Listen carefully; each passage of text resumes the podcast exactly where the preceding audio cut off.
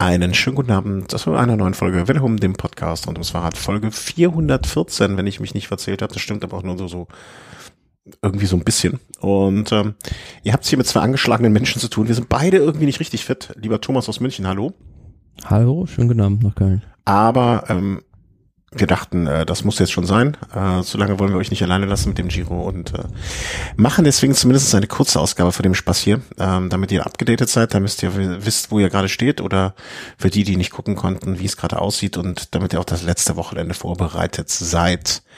Dementsprechend äh, sieht es uns nach, wenn wir ein bisschen durch die ganze Geschichte durchgaloppieren. Ähm, ich glaube, es ist besser, lieber den Fokus da mehr auf den Jetztzustand, bisschen Prognose und was kommt zu machen. Weil viele haben ja schon einiges gesehen.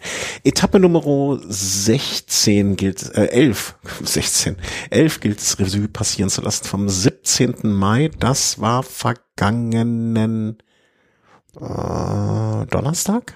Kann das sein? Nee, Mittwoch. Nein, Mittwoch. Mittwoch. Mittwoch, Mittwoch. Vor sechs Tagen. Genau.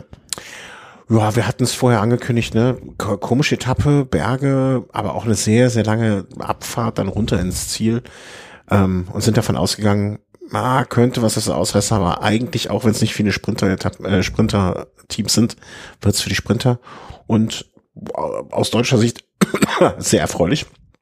Haben wir recht behalten. Und Pascal Ackermann hat das Ding abgeschossen. Ist, ähm, ja, es war, war fantastisch. Der, so der Beginn des deutschen Siegeszuges bei diesem Giro d'Italia. Ja.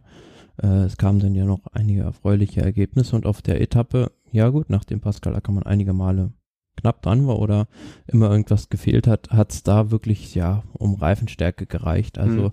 man muss ja auch ehrlich sagen, er war nicht der schnellste Sprinter in diesem Sprint, das war Jonathan Milan, der mit einem viel höheren Geschwindigkeit noch ankam. Uh, da hätte er auch die Ziellinie nicht irgendwie einen Zentimeter oder ja, 10 Zentimeter weiter hinten sein dürfen, weil sonst hätte das nicht gereicht. Aber für Pascal Ackermann war das jetzt der erste Saisonsieg überhaupt. Hm. Ja, also da, äh, man hätte ihn wahrscheinlich zur Zeit seines Lebens Zabel 2 gerufen, äh, wenn, wenn es so gekommen wäre, wie wir, wie man, also ich habe es ehrlich gesagt, ich würde mir niemals anmaßen, das gut beurteilen zu können, aber in dem Fall war ich mir komischerweise recht sicher, dass das irgendwie gereicht hat, weil ich auch irgendwie so in das, in das Vertrauen in den Fahrer hatte, dass er das richtig einschätzt. Und Milan hat ja auch nicht direkt äh, so losgejubelt, dass man jetzt gesagt hätte, dass sie sich da beide komplett widersprechen. Ähm, insofern dachte ich mir schon, na, das wird schon gut gegangen sein. Ähm, und ähm, ja, das, das, das äh, klang schon alles, alles so, als wenn das gut ausgehen würde.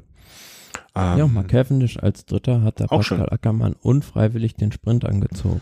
Ja, ja, genau. Er hat das, er hat das, glaube ich, auch in irgendeinem Interview gesagt. Ne? Ich habe mich hinten dran gehangen. Ähm, so, er war, er war mein Sprintzug und naja, also Cavendish an einem guten Tag ist er wahrscheinlich auch nicht der schlechteste Anfahrer, ob gewollt oder ungewollt. Also er wird wahrscheinlich hinterher, äh, ich glaube, wenn man ihm zu ihm gegangen wäre und hätte gesagt, ey, vielen Dank für den guten, fürs gute Anfahren, dann hätte er ihm wahrscheinlich mit Schimpfworten aus dem Englischen, be, be, be, wie sagt man, be, be, be, bedingsbumst, ähm, die wir nicht übersetzen hätten können. Ähm, naja, alles ganz gut. Also äh, erfreulicher Tag. Das war doch der Tag, an dem äh, Theo Georgenhardt ausgeschieden ist, ja. wo es dann diesen Sturz in der einen Abfahrt gab. Also der ist ausgeschieden, hat sich die Hüfte gebrochen, ist in nassen Abfahrt weggerutscht und dann gab es noch einen zweiten schweren Sturz, wo Oscar Rodriguez von Movistar in eine Hauswand reingefahren ist. Das sah fast, also das sah, finde ich zumindest deutlich schlimmer aus. Ähm, habe auch gar nicht so richtig verstanden, wie das funktionieren konnte. Ich äh, erwähnen möchte ich noch lustigerweise, dass du, ähm, das, ich glaube, du hattest mir geschrieben, Tao ging hart raus äh, mit Roglic und so gestürzt. Und dann dachte ich natürlich im ersten Moment, wie, wie soll es auch anders sein? Roglic hätte äh, ihn abgeräumt und war schon bereit, mich ins Auto zu setzen, nach Italien zu fahren und einen ähm, Jumbo-Fahrer zu verprügeln. Äh, aber das war dann nicht so. Also als ich die Bilder gesehen habe, konnte ich mich dann auch wieder beruhigen. Ähm, die Annahme war etwas zu früh getroffen. Nee, da konnte keiner was dafür. Nee, das war Pech. Ähm, was aber natürlich dann ähm, ähm, alles, was wir vorausgesagt hatten für den Rest der Woche, ne? Also die eine Etappe, wo wir gesagt haben, na ja, dann wird dann irgendwie ein Ineos-Fahrer vielleicht in die Gruppe mitgehen, um Druck auszuüben, die zwei setzt sich drauf. Das war alles völlig, äh, ja, war vorbei. Ähm, da konnte man nicht mehr, äh, dass äh, alle taktischen Überlegungen, die Ineos angestellt hatten, mussten ja verworfen werden und neu aufge, ausgedacht werden. Vielleicht zum Gesamtklassement kurz nach dieser 16. Etappe, um euch da auch abzuholen Charles Thomas von Roglic, Almeida, André Leknesson vom Team DSM, der da vorne jetzt so ein bisschen reingeraten ist sozusagen. Mm, Caruso, Kemner auf den Plätzen 5 und 6, äh, Eddie Dunbar, Artem Ahrensmann und Laurens Templus ähm, auf den Plätzen 8 und 9 und wieder mal ein Franzose, dessen Namen ich nur ganz schwer aussprechen kann. Auriel Parent-Pantré auf Platz 10. Äh, war also zumindest immer noch so, dass drei Fahrer unter den Top 10 äh, von den Neos waren. Sie also immer noch in einer recht komfortablen Situation und alles innerhalb von zwei Minuten 48. Ja, vielleicht mache ich auch noch kurz das Punktetrikot. Jonathan Milan, natürlich diesen zweiten Platz hat es auch weiter gefestigt vor Mats Pettersen. Ackermann war aber zu dem Zeitpunkt schon auf Platz 4 vorgerückt. Äh, Caden Groves noch dazwischen. Ähm, Bergtrikot, David, Davide, wie spricht man es aus? Bais. Bais. Äh, vor Thibaut Pinot. Thibaut Pinot wird auch noch weiterhin eine Rolle spielen in dieser Sendung, mehrfach. Ähm, vor Emanuel, tja, Gemreisgebier. Ja, danke. Und Ben Healy, der auch noch eine Rolle spielen wird, denke ich.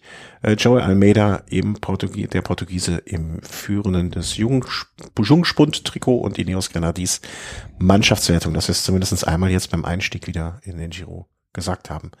Was habe ich vergessen bei der Etappe? Ja, haben wir alles im Prinzip erwähnt. Sprint mit einem, mit zwei, ja, ja, relativ unglücklichen Unglücklich. Stürzen drin. Ja. Wetter war nicht besonders gut, das sollte man auch mal vielleicht an der Stelle erwähnen. Also das Wegrutschen äh, in dieser Abfahrt geschieht auf nasser Straße. Und ja, das war nicht ohne Grund der Fall. Ähm, 18.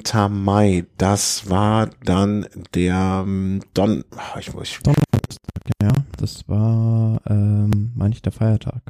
Ja, wir waren beide unterwegs auf Reisen, du im Zug, ich auf dem Rad. Und so konnten wir es nicht sehen, mussten, mussten, konnten, sollten es nachholen. Naja, und konnten dann, erfreu sahen erfreuliche Dinge. Beziehungsweise ich habe es dann tatsächlich im äh, ICE gesehen. Ach. Äh, ja, da ging das dann, also ich habe ja mal erzählt, ich habe da auch versucht, Lüttich, Bastogne und Lüttich zu gucken. Ja, das ist Auf dem Telefon hat aber nicht funktioniert und da ging es dann aber erstaunlicherweise. Ja, umso besser. Dann hast du ja mehr gesehen als, äh, hast du ja wahrscheinlich deutlich mehr gesehen als ich. Wir hatten bei der Etappe schon gesagt, naja, wie wird das wohl, kommen die alle gemeinsam über diesen letzten Anstieg, der sich rund, na, ich gucke mal genau hin, rund 58, na, sagen wir mal so rund 30 Kilometer vom Ziel, Kategorie 2 Berg. Von dort aus nur eine Abfahrt mit einer kleinen Welle noch rein ins Ziel. Ähm, nicht ganz, nicht ganz leicht der Berg, würde ich auch sagen. Also ist jetzt nichts, mh, hm, wo man irgendwie sich kaputt fährt oder wo die Gesamtklassementfahrer da richtig attackieren werden, aber schon 10 Kilometer Anstieg äh, mit 6 Prozent und am Ende die letzte Stück mit 8,3 Prozent. Auch nicht ganz einfach. Nö, aber da war eine große Ausreißergruppe weggefahren, also das war schnell geklärt, die Frage, werden es die, äh, es dann welche aus dem Feld machen oder die Ausreißer, war recht schnell in Richtung der Ausreißer geklärt, wobei diese große Gruppe sich da nochmal geteilt hat mhm. und dann waren, ähm, ich meine, vier Fahrer waren es vorne ja. weggefahren um Nico Denz und ähm, ich hätte nicht gedacht, dass er da diesen Berg übersteht. Und am Ende, klar, wenn die drei Berwick, Tom Skujens und Nico Denz zusammen ankommen, war schon im Prinzip klar, dass Nico Denz im, im Sprint der Beste ist, aber der Berg war so ein bisschen äh, ja, das Haupthindernis für ihn an diesem Tag und er hat sich da richtig drüber gekämpft.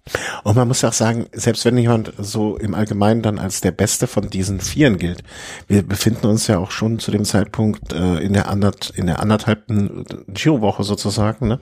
Genauso wie wir oft sagen, das Zeitfahren in der letzten Woche, naja, das ist nicht unbedingt nur noch was für die Spezialisten, sondern auch für die, die die meisten Kraft noch haben der hat auch schon einen halben Giro in den Beinen, ne? Und das andere war, war jetzt auch kein Kanonenfutter. Ähm, insofern, ja, also wenn du sagst, du hattest ihn vorher schon so ein bisschen als der Favoriten ausgemacht. Ich war mir da nicht sicher, weil in Ermangelung ähm, des Wissens um die anderen. Also ich hatte, wusste noch, dass ähm, Berbeck hatte ich mal irgendwo aufgeschnappt, weiß ich gar nicht mehr warum, ähm, dass der natürlich eher so ein Sprint äh, äh, Kletterer ist. Aber ja, schön erfreulich für Nico Denz, also gar keine Frage. Das war, glaube ich, dieser eine Tag, wo seine Familie dann da war, wenn ich das richtig in Erinnerung habe. Ja.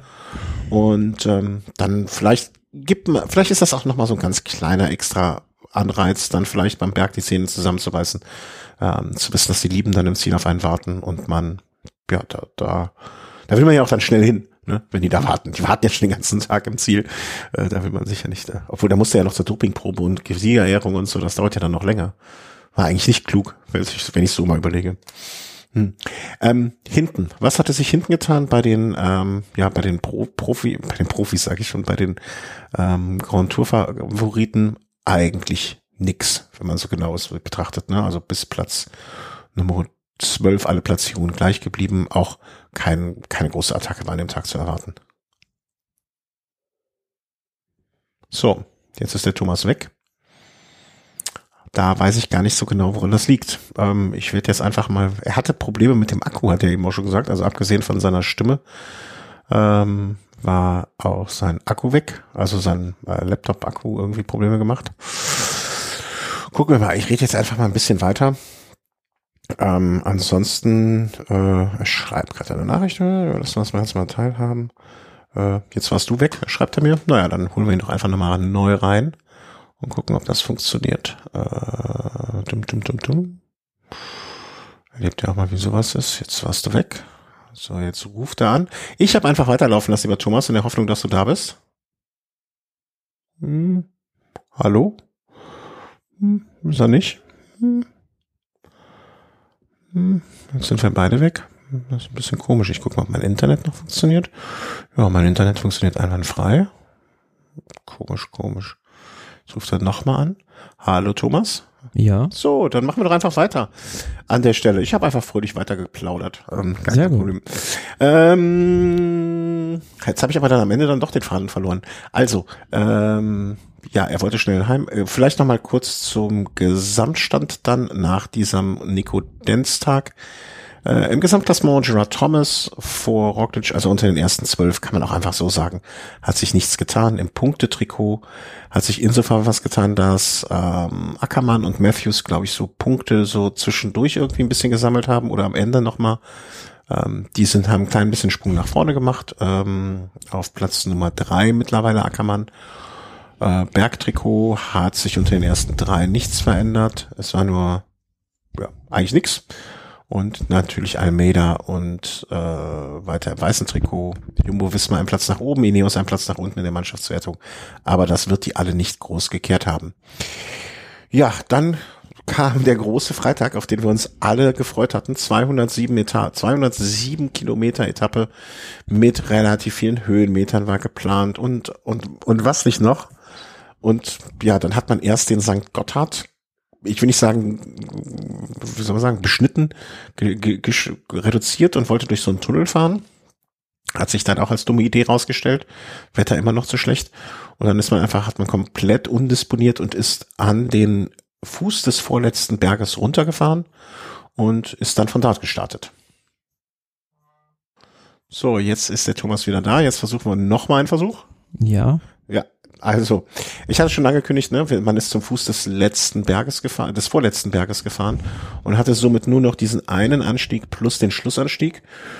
Ja, war, wie soll man sagen, Enttäuschung ist jetzt blöd, weil man will ja auch nicht irgendwas riskieren den Fahrern gegenüber, ne, aber so, ich, ich glaube, das habe ich schon mal, Bumper ist das Richtige dafür. Hm, naja, also, letztlich war das, finde ich, ein fürchterliches Chaos durcheinander, obwohl man gesagt hat, äh, ja, man ist froh darüber, dass sich da die Rennorganisation der Fahrervereinigung irgendwie angeschlossen hat, die Etappe zu verkürzen. Hm. Aber ja, letztlich war es so, dass, so wie ich das äh, verstanden habe, alle Berge auch befahrbar waren. Aber ähm, dieses Schlechtwetterprotokoll irgendwie zur Anwendung kam, aufgrund der äh, verregneten Tage vorher, dass man das den Fahrern nicht noch an dem Tag zumuten wollte. Ah, okay, also die Strecke wäre befahrbar gewesen. Wäre das jetzt sozusagen Tag eins gewesen, hätte man gesagt, ja klar, gar kein Problem. Ne, es gab wohl nachts oder am Abend eine Abstimmung darüber in der Fahrervereinigung, ob man irgendwie die Etappe verkürzen will oder sonstiges. Und da hat sich die Mehrheit dann äh, dem angeschlossen und ja, am Tag selbst sah es dann wieder anders aus. Am großen St. Bernhard, der wäre gar nicht das Problem gewesen. Da fand ich die Abfahrt vom äh, vorletzten Berg, der dann letzten mhm. Endes der Startberg war, viel, viel gefährlicher. Mhm. Also sozusagen diese Etappe musste dafür herhalten, äh, dass die, dass der Giro in Summe so viel schlechtes Wetter hatte. Hm, okay, aber da, also stimmt, was ich, also meine These sozusagen, wenn das der erste Tag gewesen wäre, also die Etappe am Tag eins wäre das Wetter gar nicht das Problem gewesen, wäre sie ganz normal gefahren.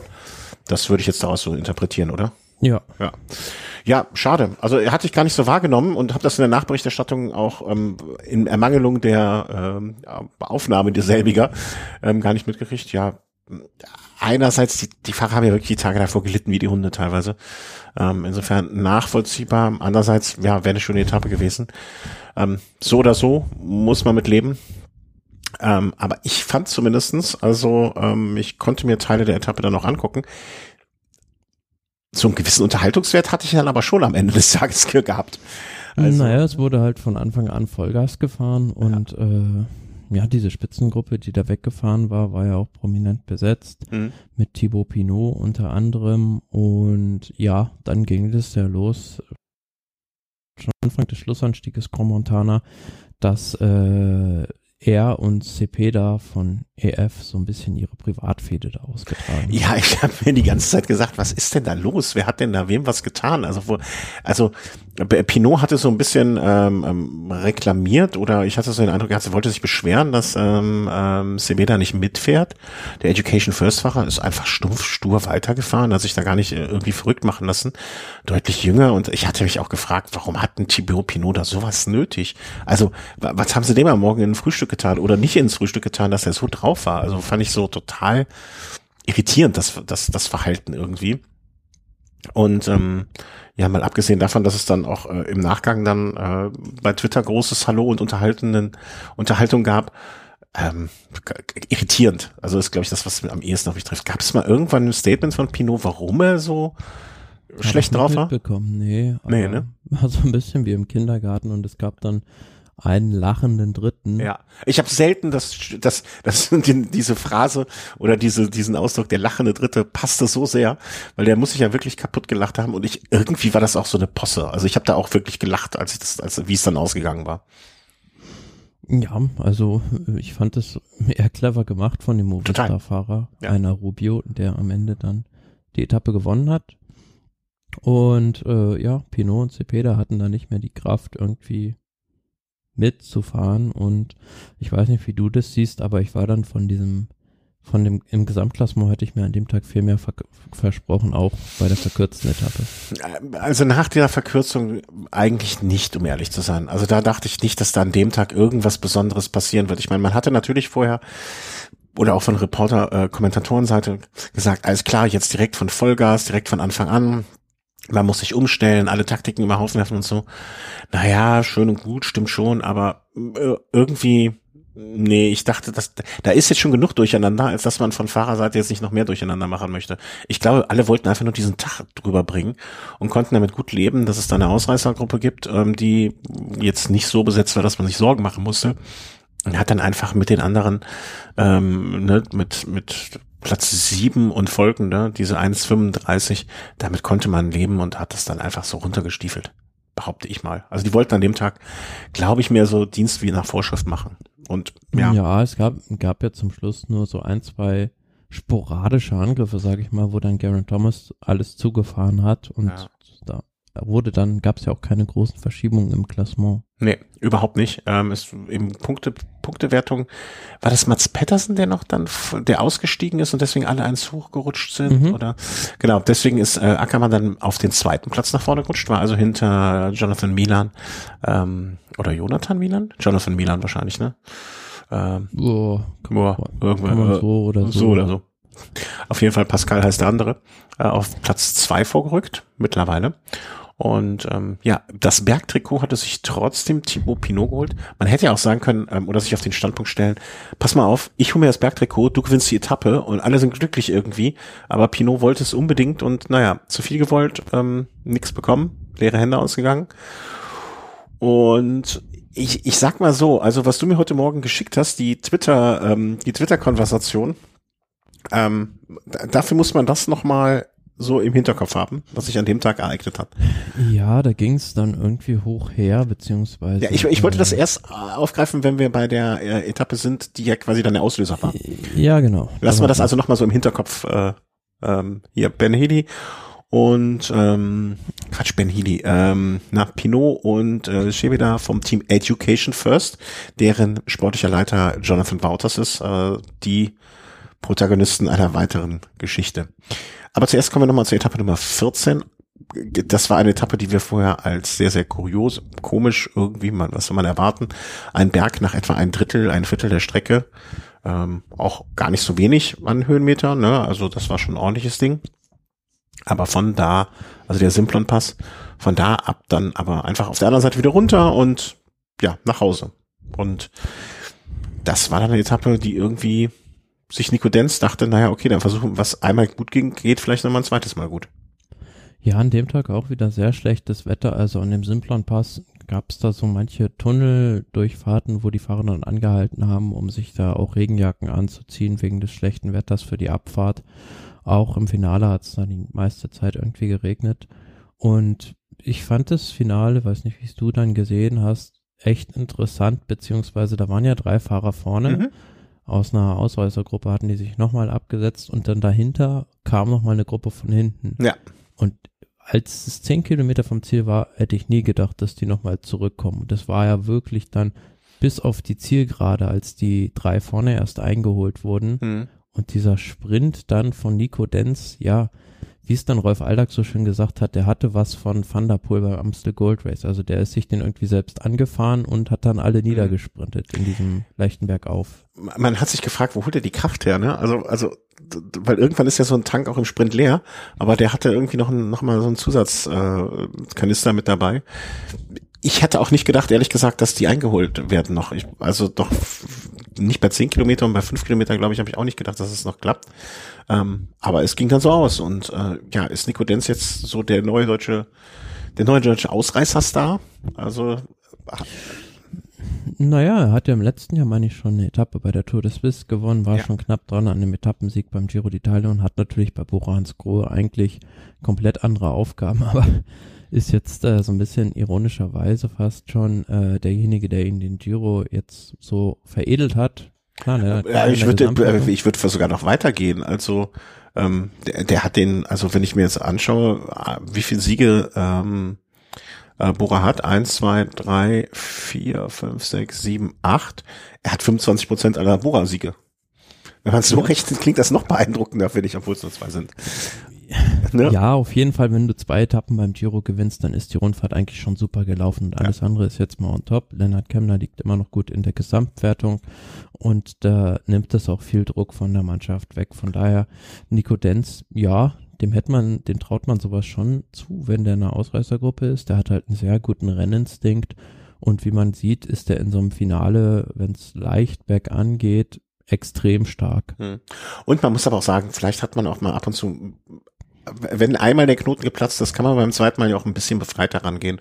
Ne? Und dann hat man vielleicht noch das Glück, dass die anderen mal ein bisschen platter sind oder die anderen nicht so sprintstark. Also und wenn es dann einmal läuft, dann läuft's auch. Ne? Das, das befreite Auffahren ist mit Sicherheit auch etwas, ähm, was da hinzukommt. Gesamtklassement ähm, hatte sich an dem Tag dann relativ viel getan, beziehungsweise ist vieles durcheinander geraten. Andererseits aber auch nicht, weil das gelbe Trikot wurde übernommen von Bruno. Das rosa Trikot. Ah, äh, das rosa, rosa. Entschuldigung. Oh, Entschuldigung, was habe ich gesagt? Das gelbe oder das grüne? Das gelbe. Ja, ja. Äh, von Bruno Amir, wie spricht man es aus? Ich bin so schlecht. Amirai. Amirai, ähm, der im Prinzip in dieser Ausgruppe war, der aus der Ausreißergruppe derjenige war, der den geringsten Rückstand hatte. Aber ansonsten hinten raus eigentlich nichts, ne? Alle einen Platz nach hinten gerutscht und gut ist. Mhm. Na, man muss ja auch sagen, dass das Hauptfeld an dem Tag mit, äh, ja, was war das? Äh, ich glaube, 20 Minuten. 20 Minuten Rückstand reinkam. Ja. Ja, die haben hinten sich keinen Stress gemacht an dem Tag. Hätte ich aber auch nicht. Also, ne, wenn die Gruppe vorne oder alles, was vorne rausgefahren äh, ist, hatte halt genug Rückstand und warum soll man sich dann an so einem Tag da irgendwie mehr Stress machen als nötig? Habe hab ich noch Verständnis. Ich genauso, ja. Ja, und das war, glaube ich, am, war das am Samstag oder am Sonntag? Samstag. Das war am Samstag. Ja. Genau. Wo ich dachte noch Samstag, geil, ein Tag, wo du richtig schön gucken kannst und dann kommt so eine Etappe, die du, naja, also ihren eigenen Reiz hatte, aber auch nicht mehr. Sonntag war da eine Etappe, wo wir gesagt haben, okay, das war Etappe Nummer 15. Ähm, könnte man als Team Ineos, wenn man jetzt ein, zwei Fahrer hat, wovon vielleicht einer so vier, fünf, sechs Minuten Rückstand hat, könnte man rausschicken. Ähm, was natürlich nur galt, wenn man mit zwei Kapitänen unterwegs ist. Ist man nur mit einem Kapitän unterwegs, dann macht das vielleicht weniger Sinn. Insofern war der Aus, Ausfall von Tau Gegenhardt ähm, nicht gerade förderlich für diese Taktik, aber man musste umdisponieren. Ja, und das hat man dann auch irgendwie nicht gemacht. Und es gab wie, wie viele Tage? Also du, wer hat, du hattest es, glaube ich, schon vor dem Giro gesagt, es wird ein Giro mit vielen Ausreißertagen geben. Ähm, hm. War auch begründet daraus, dass es keine vielen Sprints geben, also ne, dass die Sprinterteams nicht so stark sind. Insofern ähm, Hut ab, Gold richtig. Und dort sind dann auch wieder, ja, wie viel waren es? Ich würde mal schätzen, so um, um die 20 Fahrer rausgefahren vorne. Hm und haben sich dann über diese Berge gekämpft, weil das waren dann doch ordentlich viele. Ich würde mal sagen, so dreieinhalb kann man schon sagen. Diese eine war ja nur kurz rund drauf runter. Aber ähm, endlich auch besseres Wetter an dem Tag, wenn ich das richtig in Erinnerung habe. Ja, und was gibt's zu der Etappe zu sagen? Also am Das Finale ist natürlich immer sehr schön in Bergamo. Äh, die fahren da durch diese Altstadt übers Kopfsteinpflaster durch diese Torbögen durch, wo es dann nochmal richtig steil berghoch geht. Und man muss ja sagen, also gesamtklassementsmäßig hat auch die Etappe Nix. nicht das gehalten, was man sich vielleicht versprochen hat, weil da wenig passiert ist. Also beziehungsweise auf diesem letzten Anstieg in Bergamo selbst hat da Primus Roglic mal äh, attackiert und äh, blieb dann aber mehr oder weniger alles zusammen. Und aber was den Etappensieg angeht, ja, denke ich schon, dass Ben Healy an dem Tag mit Abstand der Stärkste war, hm. sich dann aber am Ende doch irgendwie hat die Butter vom Brot nehmen lassen. Ja, ne, also kann passieren, was soll's, ne? Also das ist Radsport. er hat mit Sicherheit ähm, mehr oder mit am meisten in dieser Gruppe an Ausreißern gearbeitet und ich glaube, ich habe bei Pro Cycling Stats auch immer so Umfragen dann so zwischendurch gesehen, ne? wer glaubt, das gewinnt und da war immer, setzten alle nur auf Ben Healy und ähm, dementsprechend wäre das jetzt kein Wunder gewesen. Aber manchmal denkt man, es kommt so und ähm, es kommt dann doch noch anders. Und ich, ich hatte auch ehrlich gesagt den UI-Fahrer nicht so richtig auf dem Schirm, Brandon McNulty. Also ich, ich hatte auch bis kurz vorm Ziel nicht gedacht, dass er noch, ähm, noch mal auf, vorbeispringt. Äh, was war mir reingefallen? Ach nee, das wollte ich hinterher sagen. Aber ja, Ben Healy hat's, hat's nicht gemacht, sondern McNulty. Naja, die beiden mh, mm, Begleiter von Ben Healy, also äh, der Brent McNulty und Marco Frigo, die haben das ja sehr schlau angestellt. Die haben den immer abwechselnd angegriffen und äh, wenn er halt wieder das Loch zugefahren hatte, sie haben, sie wollten sie nicht in die Führung gehen, weil die gesehen haben oder gesagt haben, du bist hier der Stärkste, mhm. hast uns an diesem Einserberg da irgendwie fünfmal abgehängt und äh, wir werden nicht mit dir fahren. Mhm passiert. Was soll man eigentlich sagen? Also alle hatten ihn auf dem Schirm, vielleicht ist, das macht es auch nicht einfacher. Ähm, Brent McNulty schießt das Ding ab vor Ben Healy, Marco Frigo. Hinten raus trat sich eigentlich bei den Gesamtklassenauffahrern ähm, überhaupt nichts. Also alles wie gehabt geblieben. Ähm, Im Punktetrikot sollte er vielleicht auch noch mal äh, erwähnen, hatte sich Derek G dazwischen geschoben. Pascal Ackermann also wieder auf Platz drei vor Nico Denz, der sich wahrscheinlich auch nicht gedacht hat, dass er, ne, man stellt sich mal vor, einer von denen vorne fällt noch aus, dann landet er auf dem äh, Podium als Sprinter. Äh, hätte man, hätte er in seinen kühnsten Träumen nicht geträumt.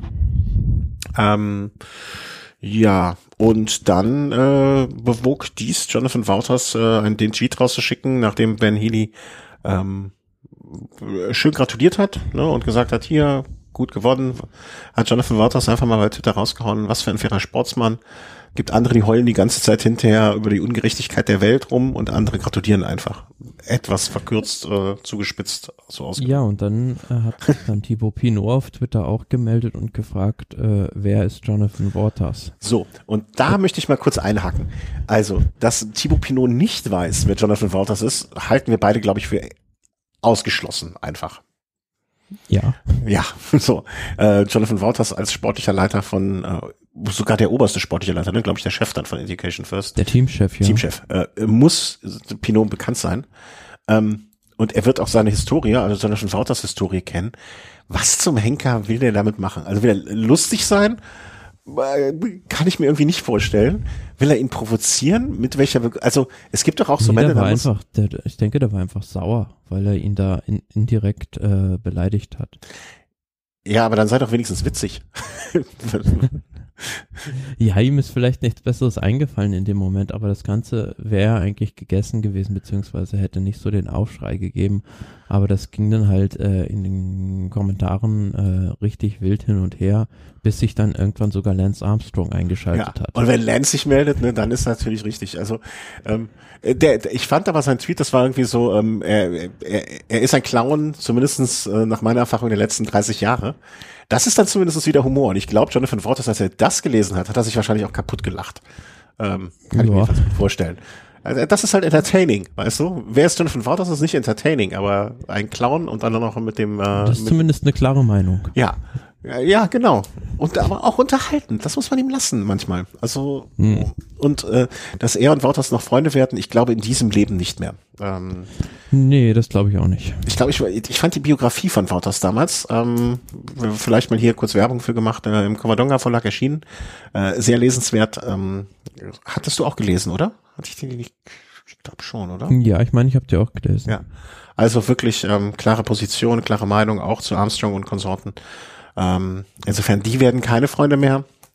Könnt ihr da alles nachlesen. Ähm, und ja, also großer Ding. Naja, und dann dachte ich mir, als ich dann das, äh, ich glaube, zu der Etappe ist dann alles damit gesagt, oder?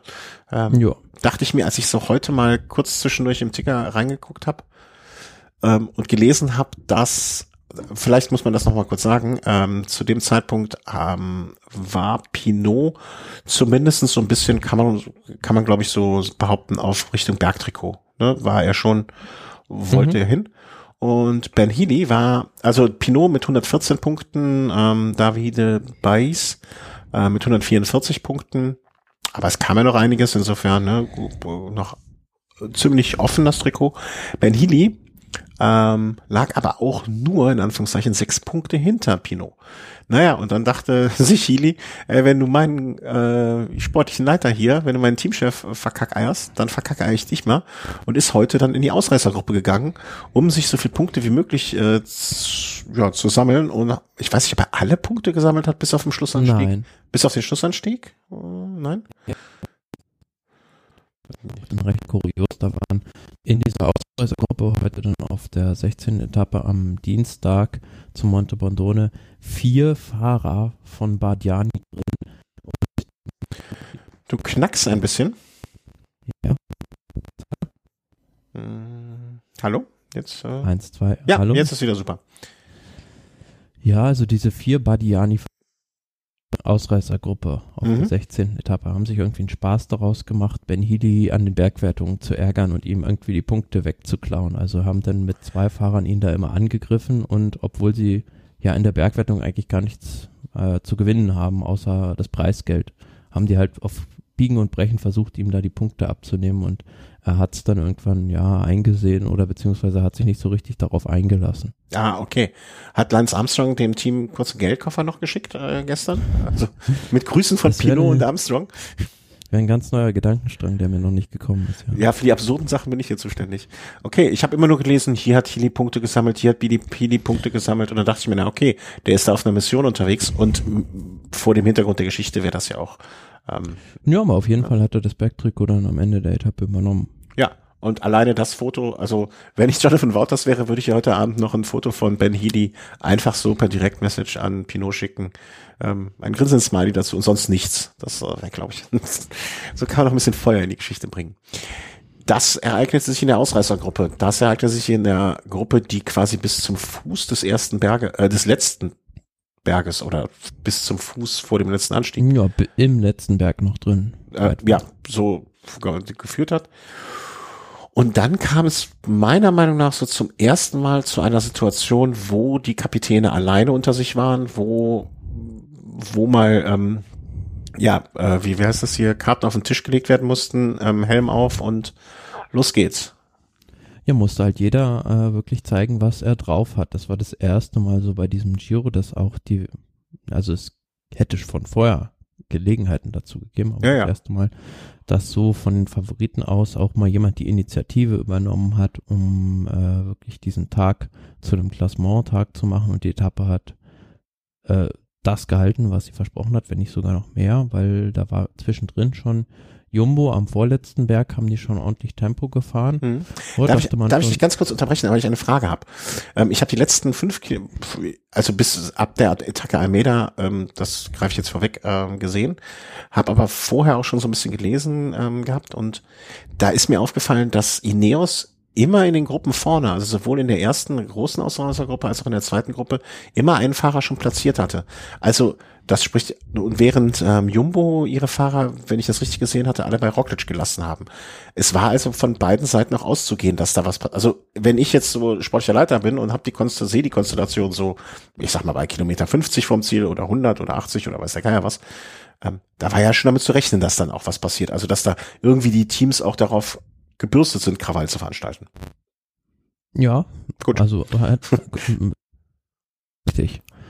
Äh, ich habe dich gerade wieder kurz nicht verstanden, Entschuldigung. Da liegst du vollkommen richtig. Ja, da, das ist auch mal schön. Den Satz äh, schreibe ich mir hier auf. ja, dann kamen diese berühmten, ich glaube 5,8 Kilometer vom Ziel war es und äh, es war nur noch in der Gruppe, korrigiere mich, wenn ich falsch liege, Almeida, Gerard Thomas, Roglic, Sepp Kuss als Helfer von ähm, Roglic und Caruso noch da? Nee, ne, der war auch schon weg. Naja, aber wenn man noch mal ein bisschen zurückguckt, Ja, also was mach das ich gerne. gesagt habe, dass da Jumbo am vorletzten Berg schon richtig Tempo gefahren hat, aber die haben die Aktion dann halt relativ plötzlich abgebrochen und da konnte man schon erahnen, dass, weil das im Fernsehen auch von dem Motorradreporter berichtet wurde, dass der Primus Roglic ein paar Mal mit dem Kopf geschüttelt hat, Ah, dass er sich an dem Tag nicht so gut fühlt und äh, ja, äh, deren Taktik im Prinzip äh, eine Defensivtaktik sein wird an dem Tag, weil Roglic einfach nicht die Beine hat. Und im Schlussanstieg war es ja dann so, dass Rowan Dennis lange gefahren ist Mhm. und als der dann rausging, hat die Mannschaft UAE mit Jay Vine übernommen und äh, der ist dann nochmal richtig schnell gefahren und dann, ja, wie du schon gesagt hast, kam dieser erste Angriff von Almeida und ja, da war nur noch äh, Garen Thomas da, da war noch äh, Primus Roglic da, überraschenderweise ein Eddie Dunbar. Mhm. Und äh, ich fand so schön einfach mal, also das hat man ja so oft, dass irgendwelche Attacken dann werden wieder eingeholt, die nächste Attacke und wieder die erste Attacke. Also Joel Almeida hat das Ding einfach gesetzt. Also der hat zum richtigen Zeitpunkt, man hätte fast meinen Ja, er können, er hat es ja zweimal probiert und äh, von vorne irgendwie die Gruppe klein zu fahren. Mhm. Hat nicht geklappt und beim dritten Mal dann mit Schwung weggefahren. Ah, okay, das ja, ich, die anderen 20 ja nicht wahrgenommen. Ich dachte so, dass wir, also das sah für mich so aus, als wenn er jetzt einmal fährt und das, das war dann ja auch nicht, noch nicht so richtig erfolgreich. Also er fuhr dann irgendwie so 50 Meter vor der Gruppe her und Roglic hatte dann Sepp Kuss noch, der versucht hat, da dieses, Lü dieses Loch wieder zuzufahren. mhm. Wo es dann richtig spannend war, war so viereinhalb Kilometer vom Ziel, als dann Garen Thomas losgefahren ist und da Roglic nicht mit konnte. Da war allen klar an dem Tag, die beiden fahren jetzt vorne gemeinsam und äh, werden versuchen, da möglichst viel Zeit rauszuholen. Mhm. Und das ist ihnen gelungen. Also zumindestens dafür, dass es jetzt noch vier Kilometer waren. Mehr geht immer, muss man auch sagen. Ne? Aber ähm, das war schon eine, ich will jetzt nicht sagen eine beeindruckende Performance im Vergleich zu Roglic. Aber sie haben ihm wehgetan. Ähm, fürs Gemüt war das wahrscheinlich auch nicht gut. Und der einzige, also der richtig große Profiteur des Ganzen, ähm, behaupte ich jetzt mal, ist der Zuschauer. Ähm, ich erinnere mich an einen Kommentar von der Etappe vom Samstag, als ich weiß gar nicht wer, ich glaube auch Rolf Aldag oder ähm, ja, ich, ich ordne es lieber zu, aber es kann auch Bernhard Jase gewesen sein, gesagt hat, ich hoffe mal nicht, dass dieser Giro jetzt so verläuft, dass sie sich da quasi wie im Nicht-Angriffspakt gegenseitig begleiten äh, und jeder von beiden, also alle beide ist am auf die Karte Zeitfahren setzen. Und weil das würde bedeuten, dass einfach nur ein Joel Almeida vielleicht nochmal versucht, äh, rauszufahren, attackiert. Ähm, aber so ist es ja, behaupte ich einfach mal, dass da- das Beste, was uns als Zuschauer passieren konnte, ne? dass, dass jetzt Thomas Zeit rausholt auf Roglic, dass Roglic jetzt wiederum in die in, in ein bisschen mehr unter Zugzwang ist, weil je mehr Zeit er sich rausfährt, Jonah Thomas, umso unwahrscheinlicher wird es, dass Roglic jetzt noch im, also man muss jetzt schon ein sehr großes Selbstbewusstsein haben, um zu sagen, das hole ich jetzt noch im Zeitfahren definitiv wieder auf. Ja, ich habe ja gesagt, wir werden nach dem Dienstag wissen, wer den Giro gewinnen kann. Mhm. Ähm, und es sind im Prinzip, also ich glaube, da wirst du nicht widersprechen, diese drei Fahrer, die ja. jetzt in der Gesamtwertung innerhalb von 30 Sekunden liegen, die äh, das unter sich ausmachen werden. Also vom Momentum her, vom Eindruck von der Etappe her, habe ich Garen Thomas noch ein Stückchen stärker gesehen als Almeida, weil in dem Moment, als Thomas von hinten rankam, lag Almeida nur hinten drauf und äh, hat dann erstmal einen Moment gebraucht, um da mitzufahren überhaupt. Mhm. Und klar, Primus Roglic muss jetzt versuchen, irgendwo wieder ein bisschen Zeit gut zu machen, weil sich nur auf das Zeitfahren zu verlassen, ist vielleicht zu riskant und ja, am Ende. Bei der Historie, klar, bei der Historie der Auftritte von Zeitfahren und Roglic ähm, äh, auch etwas, wo ich, ne, ich, ich sag nur der, ja, der Helm. Ich sag nur schiefer Helm. Ja. genau, der schiefe Helm von Pisa. Ähm, nee, das, äh, das, das kann er nicht. Und ähm, ja, also für den Zuschauer nur fantastisch. Eine Frage habe ich noch. Ich hatte heute kurz eine, ähm, hier eine, ein, ein, einen Wortwechsel in schriftlicher Form. Wie sagt man dann? Ein Schriftwechsel, ja klar. Ähm, ich hatte, also war Thomas, hätte Thomas vorbeifahren sollen? Hat er und, oder können? Und ich, ich weiß es nicht. Also war, war es vielleicht auch schon so ein bisschen so. Äh, du meinst auf der Zielgeraden? Ja. Ja, also er hat ja versucht, die Etappe zu gewinnen. Die haben ja beide gesprintet am Ende, aber da war ja nichts, da war nichts ah, zu machen. Okay. Also Almeida ist einfach der explosivere Fahrer und hat dann im Sprint ja knapp gewonnen. Ja, vielleicht hat er sich aber auch gedacht, komm, das, äh, die vier Sekunden jetzt noch, die weniger an Bonifikation, der gewinnt die Etappe, ich hole mir das rosa Trikot und ich gewinne am Ende eh den Giro. Hätte ich jetzt romantisch gefunden. Naja, vielleicht lag ich auch falsch. Und ich habe das einfach aber so auf, gesagt. Auf, auf der anderen Seite hat ja Gary Thomas dann im Interview auch ganz richtig gesagt, das war ein zweischneidiger Tag. Weil hm, klar sieht man jetzt, er hat in der Gesamtwertung Zeit rausgeholt, aber auf der anderen Seite muss man auch sehen, Ineos hat wieder einen Fahrer verloren. Ja. Pavel Sivakov ist ausgeschieden und die sind jetzt nur noch zu fünft, nachdem vorher auch schon Gunner und Theo Gegenhardt rausgeflogen sind. Und ist vielleicht für die nächsten Etappen auch noch ein Faktor. Äh, Jumbo ist, glaube ich, noch vollständig, ne? Zwei, drei, vier. Fünf, ich meine, die sind noch vollständig, ja. ja. Sind sie, ich habe gerade sie äh, im Prinzip ja ihr halbes Team schon vor dem Start ausgefallen ist. Ja, ist ja auch gut, ne? Ist auch eine Taktik. Ne? Sortierst einfach vorher aus, das Fallobst. Äh, nee, Und, haben sie sich auch äh, anders vor, vorgestellt. Sudal Quicks ist übrigens nur noch zu zweit. Ja, das haben wir, also, habe ich heute auch mit irgendjemandem Van Wilder und Peter Seri. Äh, es, es wurde auch gesagt, dass bei irgendeiner Rundfahrt, bei so einer Wochenrundfahrt, mal irgendein Fahrer am Ende noch alleine war. Der ist dann aber trotzdem mit dem Mannschaftsbus gefahren. Kann man sich mal richtig ausdehnen, ne? Braucht man auch nicht aufräumen, kann man ein bisschen mehr Sachen rumliegen lassen und so weiter. Ähm, ja, zu zweit jetzt in so einem Mannschaftsbus ist vielleicht auch ein bisschen langweilig und du kannst kein Skat mehr spielen. Und wir haben uns dann gefragt, wenn du alleine nur noch übrig bleibst, ne, ob dann auch so die Hotelzimmer umgebucht werden, ob du ein Einzelzimmer hast oder hast du dann ein Doppelzimmer mit einem Masseur zum Beispiel oder einem Koch. Wenn irgendjemand da mal äh, Erfahrungen mit hat, äh, der möge sich bitte melden und äh, oder so eine Geschichte gehört hat, äh, der möge sich melden. Das würde uns, das, es würde Fragen ähm, beantworten. Ja, damit sind wir auf dem heutigen Stand. Entschuldigt, dass es heute ja, ein bisschen... In, ja, was, wenn ich noch was oh. dazu sagen darf. Also interessant war ja auch die Gruppe dahinter noch, wo noch äh, zwei weitere Ineos-Fahrer mit dabei waren. Timon Ahrensmann, Laurens de Plus und äh, Kemner.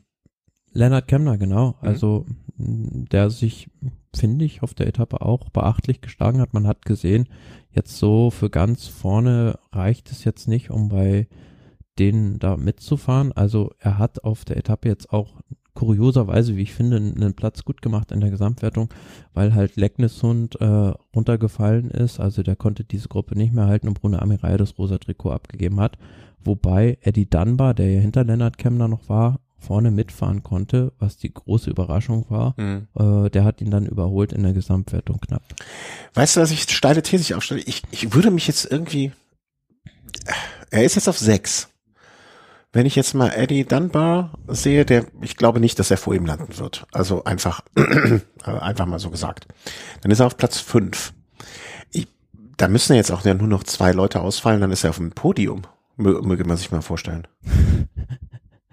Na, also wenn er Platz 6 hält, dann ist das schon also ein Riesenerfolg, würde ich ja, sagen, klar. für die erste, erste Grand Tour, die er jetzt auf Klassement fährt. Also äh, Dunbar und Caruso, die sind innerhalb von 30 Sekunden vor ihm. Das ist ja vielleicht sogar noch realistisch, dass er da nochmal angreift. Und ein Roglic ist immer für einen Sturz gut. Sagen wir, wie es ist. Nicht, dass ich es ihm gönnen würde, ne? Äh, will ich ja gar nicht, aber äh, ausgeschlossen ist nicht. Und bei der Corona-Situation, ähm, also ich sag mal, wenn, wenn Kam dann noch die zwei Plätze vor ihm gut macht, dann ist alles drin. Alles drin. Naja, und realistisch gesehen, es sind halt nur drei Minuten zwanzig. Da haben wir schon in der dritten Woche oder vor der dritten Woche schon ganz andere Abstände bei einer Grand Tour gesehen. Absolut. Äh, vom sechsten Platz zum ersten. Insofern, ähm, ich bin da, also aber äh, krass, dass du mit deiner These am Dienstag werden wir sehen, ähm, äh, werden wir das, was hast du gesagt, das Podium sehen oder wer den wer, wer den Giro gewinnen kann. Ja, äh, war, war, lagst du wirklich goldrichtig. Ähm, vielleicht mache ich an der Stelle mal kurz eine Zusammenfassung noch über die Stände. Also du hattest jetzt gerade schon zusammengefasst. Äh, Thomas vor Almeida und Roglic 18 Sekunden nach, 29 Sekunden nach. Also ähm, das sind die Plätze zwei und drei. Caruso, Dunbar, Kemner auf Plätze vier, fünf, sechs. Alle im Abstand von so 2,50, 3,03, 3,20. Ähm, ja, und danach braucht man auch eigentlich gar nicht mehr, ne? Also da, da, da kommt jetzt nichts mehr, was irgendwie noch ähm, gefährlich sein könnte. Insofern, ja, unter den drei vorne wird's gemacht und deine Ursprünge, also ne, ich kann mich jetzt natürlich zurücklehnen und sagen, ich habe immer gesagt, dass äh, ein Ineos-Fahrers werden wird, hatte zugegebenermaßen Tower gegen hat eher auf dem Zettel, aber Gerard Thomas äh, immer ein guter Kandidat. Wie sehr stehst du jetzt noch hinter deinem Tim Roglic? Ja, er ist noch gut im Rennen. Also von daher, weil ich es getippt habe, bleibe ich ja dabei. Also, ja, ja, klar. Ich lasse dich da auch nicht raus aus der Nummer, natürlich nicht. Aber wie, wie realistisch äh, hältst du das noch? Also glaubst du, er kommt da mal aus diesem Tal raus? Ich glaube eher, dass Almeida vielleicht die größere Gefahr ist für einen Garen Thomas, ja. weil der ist bei solchen Ankünften, also wenn die zusammen ankommen, explosivere Fahrer, ist ein guter Zeitfahrer und ähm, hat also, finde ich, mit Thomas zusammen die beste Form von den Favoriten. Äh, ja, unterschreibe ich dir so eins zu eins. Ich glaube auch, dass Almeida der gefährlichere von den beiden ist.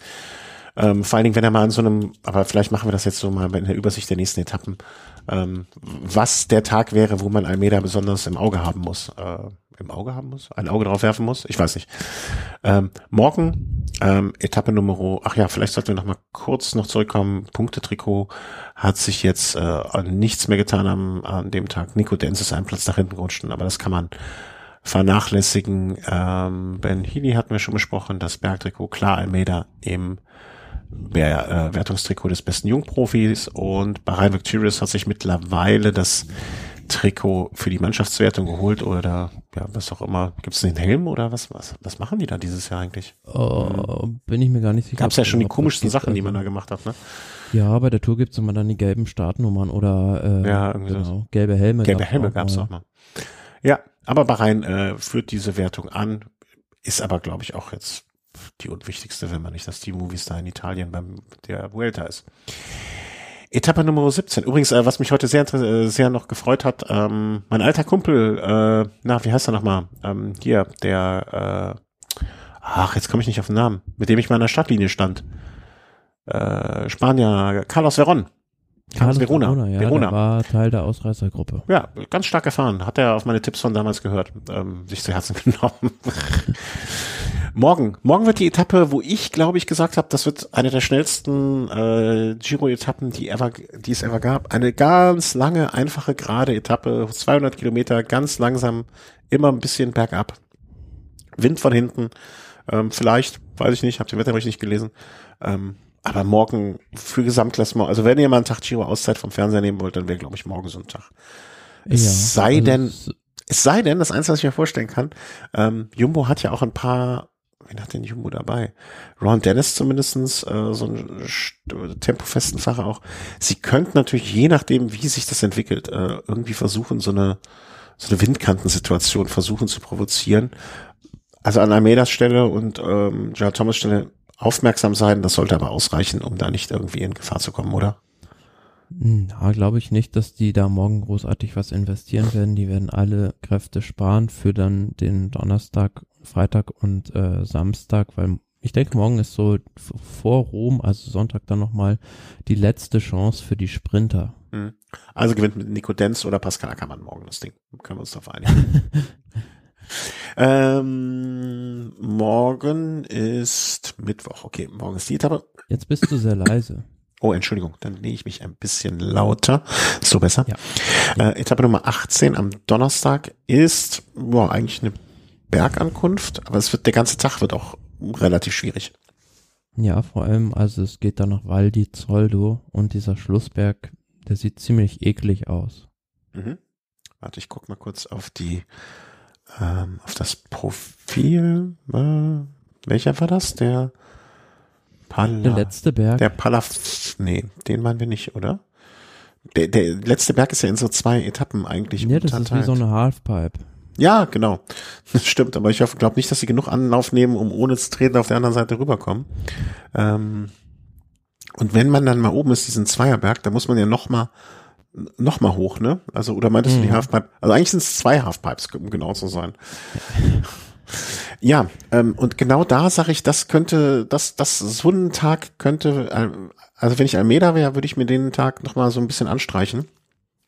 Weil ich glaube, wenn er jetzt in diesem vorletzten Berg, ne, also diesen, wie heißt er denn? Forcella Cibiana. Da, wo ich das sehe, kann man das nicht. Nee, den meine ich gar nicht, sondern den danach, den, den, den Anstieg. So in dem Zweierberg. Ja, genau. Äh, wenn er da attackiert und da oben, ne, also mit zehn Prozent ist das ja auch nicht ganz, also ne, man sagt ja auch, äh, auch ein Zitat der letzten Tage, das ich gehört habe, ne, immer unter zehn, unter einstellig, also im einstelligen Prozentbereich brauchst du es gar nicht erst versuchen. Ähm, wenn da ein Fahrer attackieren würde, wie Almeida, der dann vielleicht ähm, sehr explosiv die letzten, ich sag mal, wenn ich das hier richtig sehe, dieser Koi, der hat doch oben raus um, um die elf, elf, elf, zehn Prozent und dann hinten noch mal ein bisschen Fünfer. Wenn er das nutzen würde, um äh, richtig hart zu attackieren, explosiv sich zu versuchen zu entfernen, dann die Abfahrt, die ja relativ kurz ist, nur runter und dann hinten raus, der nächste Berg hat auch nochmal 8, 8, 8 Prozent. Hm. Könnt, also ich würde es zumindestens, wenn ich mich nicht aufs ja, Zeitfahren verlassen würden, wollen würde, wäre es ein Versuch vermute, wert. vermute, auf der Etappe auch wird sich da alles auf diese letzten ein, zwei Berge fokussieren, beziehungsweise da wird halt, schätze ich mal, keiner irgendwie richtig viel riskieren, weil äh, vor allem der nächste Tag ist nochmal, also auf den werden, denke ich, alle gucken. Ja, das ist der, ähm, der in der Gegend, ähm, na, wie heißt der mal, der 13, die ja auch am Ende, glaube ich, gefahren werden, ne, wenn ich das richtig in Erinnerung ja. habe. Also das, wo man auch die berühmte Celeronda äh, fahren kann, wenn man möchte. Die, die meisten von euch, ich werde die Namen nicht aussprechen, außer dem Passogiao, den kann ich aussprechen. Die anderen werden schon ne, Campagnolo, Cam, nee, Campolongo, Campolongo. Campolongo. Campolongo. Ja. Habe ich immer schon falsch ausgesprochen. Ähm, was werden wir denn da taktisch sehen an dem Tag? Also ich, ich da ich weniger Ahnung habe, wer vermute ich erstmal. Ähm, also ich vermute auch mal, dass sich da alles auf den Schlussanstieg zuspitzen würde, weil alles andere, also irgendwie davor zu attackieren und großartig Kräfte rauszuwerfen, wäre sportlicher Selbstmord. Mhm. Also wenn du halt, ähm, der Jiao ist halt mega schwer. Also ich, von der Seite selber die Cadoro, das sind 10 Kilometer mit 9,5 Prozent im Schnitt und oft im zweistelligen Bereich in über 2000 Metern Höhe. Und diese drei Zinnen zum Schluss haben dann ja nochmal letzten vier Kilometern, äh, glaube ich, irgendwie 12 Prozent Durchschnittssteigung mit bis zu 18 Prozent und ja. das auch in über 2000 Metern. Ja, ja, also dass das jetzt ein Tag ist, wo ich jetzt als früher an André Greipel gesagt hätte, muss ich nicht haben, oder wo ein Mark Cavendish auch wahrscheinlich sagt, what the hell, ähm, auf jeden Fall. Ja, es wird sich wahrscheinlich auf den letzten, beziehungsweise vielleicht diesen letzten und vorletzten Berg konzentrieren. Aber also meines Dafürhaltens nach, wenn sich Roglic an dem Tag auch, also es sei denn, er winkt schon wieder mit dem Kopf am zweiten Berg ab. Aber Jumbo muss doch versuchen, das Tempo möglichst hoch zu halten, es möglichst schwer zu machen, die ganze Zeit. Genau. Ähm, und hinten raus zu attackieren. Almeida wird sich auf seine Explosivität im letzten Berg oben ähm, konzentrieren. Und Rock, ähm, Roglic, sag ich schon, Gerard Thomas muss dann vielleicht schon ein bisschen früher bei den 13 attackieren. So, und, und Roglic mhm. muss eh die ganze Zeit attackieren. Ja, Taktik wäre, taktische Herangehensweise wäre vielleicht so ein bisschen so ein Ausscheidungsfahren zu machen, dass ich die Etappe halt möglichst schwer mache, wenn ich dann großen Zeitabstand rausfahren mhm. will. Und hängt so ein bisschen auch davon ab, wie die äh, Etappe vorher läuft. Also wenn es da passieren sollte, dass sich einer von den dreien, sage ich mal, in dieser Val di Zoldo-Etappe einen größeren Rückstand einhandelt, dann könnte es natürlich auch schon sein, dass jemand äh, am Passo Giao alles auf eine Karte setzt und äh, versucht da wegzufahren, wenn er Minuten aufholen muss. Hm.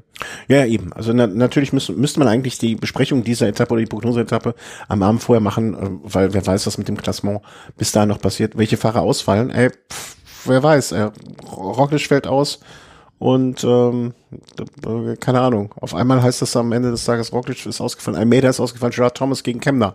Keine Ahnung, was, was uns noch kurios. Also bei diesem Giro ich schon so viel kuriose Sachen irgendwie, finde ich, hat man gesehen, ähm, das andere nichts überrascht.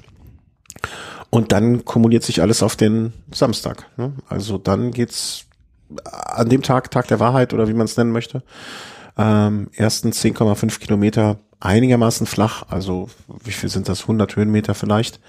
Äh, man wechselt das Rad und dann geht es hoch auf nochmal 1700 Metern, also hat man nochmal rund 900, 850 Höhenmeter äh, bis ins Ziel, um dann am Ende 17, na, was ist das gut, 18 Kilometer gefahren zu sein. Äh, 19, Entschuldigung.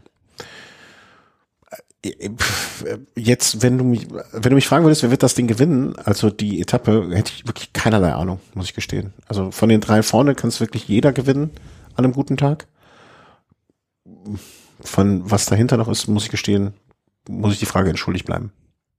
Hm, ist so eine Blackbox, die Etappe. Ja. Also für den Etappensieg würde ich nochmal, kommt drauf an, wie er die Etappen vorher fahren muss, aber so einen Rowan Dennis in den Raum werfen, der sich jetzt, finde ich, gerade so in Form fährt und ein guter Zeitfahrer ist, aber mhm. auch so einen Berg gut hochkommt. Oder ja, es, ich sehe auch absolut die Chance, dass dann Rainer Kletterer gewinnt an dem Tag, weil mhm. es da einfach brutal steil bergauf geht. Pinot, Pinot, vielleicht macht er noch einen persönlichen Abschied. Aber ich glaube, dafür ist, sind die ersten 15 Kilometer, äh, ersten 10 Kilometer, also ich glaube, er ist kein guter Zeitfahrer. Was man mit Sicherheit sehen will, wird, sind diese Radwechsel dann hm. am mhm. Fuße des Berges. Äh, aber Ron Dennis wäre jetzt ein, wenn es ein normales Zeitfahren gewesen wäre oder wenn es, wenn er nicht diese Rolle bei Jum hätte, aber wenn er das Ding gewinnt, äh, dann würde ich mich als äh, als Roglic auch fragen, na, hat er in den letzten Tagen wirklich alles für mich gegeben? Giro holt jetzt hier nochmal so ein Zeitfahren raus. auch eine interessante Frage, die man sich dann vielleicht stellen muss. Naja, und dann kommt ja nur noch Roma, Roma. Also dann fährt man nach Rom und fährt da nochmal die, den letzten Sprint aus. Ja, Genau. Letzte Chance für die Sprinter und vorher äh, was Prosecco trinken. Was Prosecco trinken. Spumante, 126 Kilometer Tour de Honneur und dann ist die Sache geritzt. Ja, also du sagst, Almeida ist der größere ähm, die größere ja, Bedrohung, die größere Bedrohung. für das rosa Trikot Garen Thomas als Primus Roglic aktuell, aber vielleicht ist es auch so, dass wirklich Primus Roglic jetzt bei dieser Werkankunft nur einen schlechten Tag hatte. Mag mhm. ja auch sein. Ja, ja, das, äh, aber das ist interessant. Also gut, die Information ist natürlich interessant mit dem Kopfschütteln, weil das habe ich, ne, im Ticker habe ich das nirgendwo mitbekommen und auf den letzten fünf Kilometern eh nicht mitbekommen. Also es kann eine Momentaufnahme sein oder es kann aber auch viel mehr sein. Das werden uns die nächsten Tage zeigen. Ähm, wir sagen jetzt erstmal ganz schnell Danke und ähm, auf Wiederhören. Ich Denn, hätte noch einen Programmpunkt. Ach so, ja, ich dachte, wir machen heute ganz, ganz kurz. Dann, äh, ohne jetzt, äh, ohne jetzt in das Dokument zu kommen, kann es natürlich nur das äh, zweitschönste Rennen der Tage, dieser Tage sein. Ähm, und das war rund um Köln. Das am letzten Sonntag. Ich glaube, ich habe es dir geschrieben. Gibt einem Kölner schönes Wetter und eine Bierbude und die Stimmung ist top. Ja, also ich habe auch tatsächlich relativ viel von dem Rennen gesehen, weil ich es mir äh, da gab es in voller Länge dann in der Mediathek nochmal das Rennen zum Angucken. Das habe ich mir hinterher nochmal so ein bisschen angeguckt, durchgeskippt und ähm, zum einen finde ich die Strecke immer wieder toll. Also mhm. wenn es da ins Bergische geht und diese ganzen kleinen Wellen da kommen, dann äh, geht einem schon so ein bisschen das Herz auf und vor allem, wenn man auch sieht, wie viele Zuschauer da in diesem Jahr wieder waren das war schon, also sieht man mal wieder, was für Potenzial so Radrennen in Deutschland haben. Ja, und dass auch diese, ähm, die Ankunft am Rheinauhafen genau das Richtige ist für das Rennen. Ne? Also man hat ja mittlerweile, der Profirennen weiß ich gar nicht, aber ich glaube, der Start war auch da. Man hat auch die Jedermann-Rennen, äh, Jedermann-Strecke so ein bisschen ummodifiziert. Also man fährt die Jedermann-Strecke, die wir in Anführungszeichen, ich weiß noch, dass wir noch nach Leverkusen gefahren sind zum Start mal ja. ähm, und dann später von Köln aus gestartet sind. Ähm, das ist auch alles ein bisschen anders geworden. Also da fährt man nicht mehr den, den gewohnten Weg, den wir gefahren sind.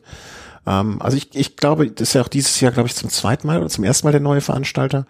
Ich glaube, die machen da schon vieles richtig, auch mit so Kinder- und Jugendrennen am Tag davor, am Samstag schon. Und das, das Ganze so ein bisschen auf zwei Tage zu strecken, dass die Stadt Köln das auch mitmacht, weil das ist ja auch keine, ähm, ich sag mal, keine, keine kleine Straße, ne? Das ist schon einer der Hauptverkehrsachsen, die es hier in dieser Stadt gibt. Und ja, das, das geht in eine gute Richtung, sag ich mal. Und ja, wenn du Kölsch ein bisschen Sonne gibst und ein bisschen Kölsch, dann ist es die läuft muss man sich keine Sorgen machen. André Greipel als Sportdirektor, also auch ein Lo Lokalheld, sag ich mal. Naja, und dann ist ja klar, dass Nils Pollitt das Ding ähm, nicht gewinnt, diesmal. Warum nicht? Ja, Was ist da los? Das war cool. Ich, ich habe vom ich habe ab dem, ich weiß gar nicht, ab wann ich geguckt habe. Ich glaube, ab so, so, äh, weiß ich gar nicht. Auf jeden Fall war es sehr konfus für mich, der zwei Rennen gleichzeitig geguckt hat und nicht die Fähigkeit hat, äh, sowas zwei doppelt zu verfolgen. Ja, erstmal fand ich es gut, dass dann Livestream auch wohl angeboten wurde und ja. zum anderen, rein sportlich gesehen, war das halt Bora Hans Grohe gegen den Rest des Feldes. Äh, man hat es gesehen, als dann äh, die unterwegs waren und dann einer nach den anderen von Bora attackiert hat. Ich fand es schön zu sehen, dass Maximilian Schachmann da wieder so gut in Form war. Also der war ja lange Zeit äh, alleine an der Spitze. Mhm. Dann haben sie ihn aber ja, als es wieder Richtung Köln reinging, wieder eingeholt. Dann war klar, das kommt zu einem Sprint dieser äh, kleineren Gruppe. Ja, das war, war so aber, ja, 15, 20 Fahrer ungefähr, ne? Ja, genau, da war Bora noch, meine ich, mit äh, drei Fahrern auch. In Anführungsschlusszeichen nur drei Fahrern. Ja.